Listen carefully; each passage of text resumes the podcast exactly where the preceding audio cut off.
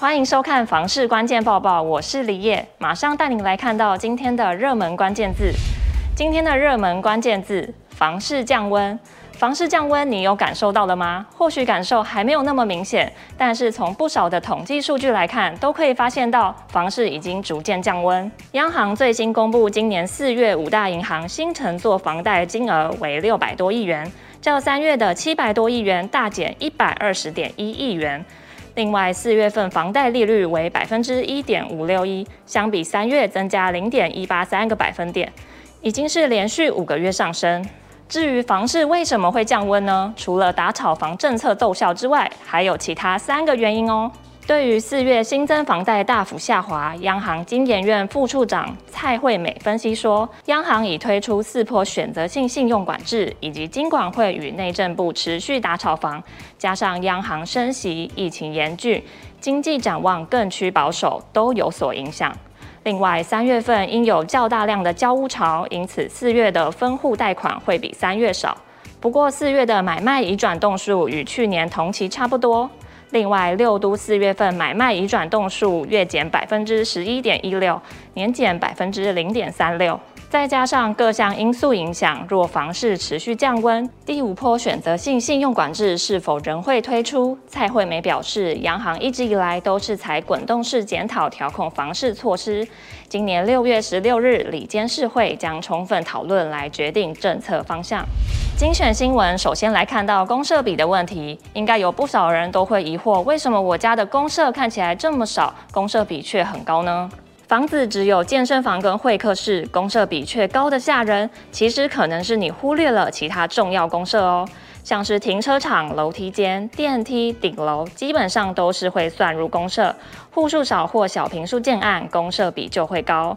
至于公设的实用性，根据永庆房产集团一百一十年趋势调查结果，排除基本社区公设，民众认为最实用的公设是韵律教室、健身房，第二名则是球类运动空间，剩下少数几成民众也认为室内游泳池、三温暖、SPA 及会议室、交谊厅、宴会厅较实用。接下来来讨论桃园的八德扩大重划区。巴德扩大重化区在二零一五、二零一六年左右，因房地产市场反转，当时此区也经历一段投资客赔售潮，不少投资客多买在一平二字头，但随着房市反转开始跌价，一平就跌到了约十五、十六万左右。在地资深房仲指出，不过随着扩大重化区房市渐热，当时撑得住的投资客，到目前若将手中物件转手，都有不小获利。巴德区目前涉及人口数来到二十万九千多人，若加入没有涉及者，人口数将更多。而巴德扩大重划区，广丰生活圈近年移入购屋的民众不少，也带动整体巴德的人口增长。最后来讨论，你认为厨房必备的躺平神器是哪一个家电呢？近日有网友发文询问自己一周有五天会在家煮饭，近期厨房装修若撇除掉电锅、冰箱、烤箱及微波炉，像是气炸锅、万用锅、洗碗机、水波炉这些，大家觉得哪一个最值得购入？而在众多留言中，网友最推洗碗机，几乎是一面倒支持购买，认为洗碗机最实用，而且最好要在装修时就弄好。如果没有洗碗机的话，使用其他电器的次数可能少一半。又到了买房卖房，我想问，有网友在社团中发问：买卖双方价格谈不下来，最后没有买。那么斡旋金是否能够退回买方呢？有网友就建议要坚守自己的价格，真的谈不下来，期限到就会退了。另外也有热心网友提醒，也要注明可贷多少金额，没到贷款金额也可以解约。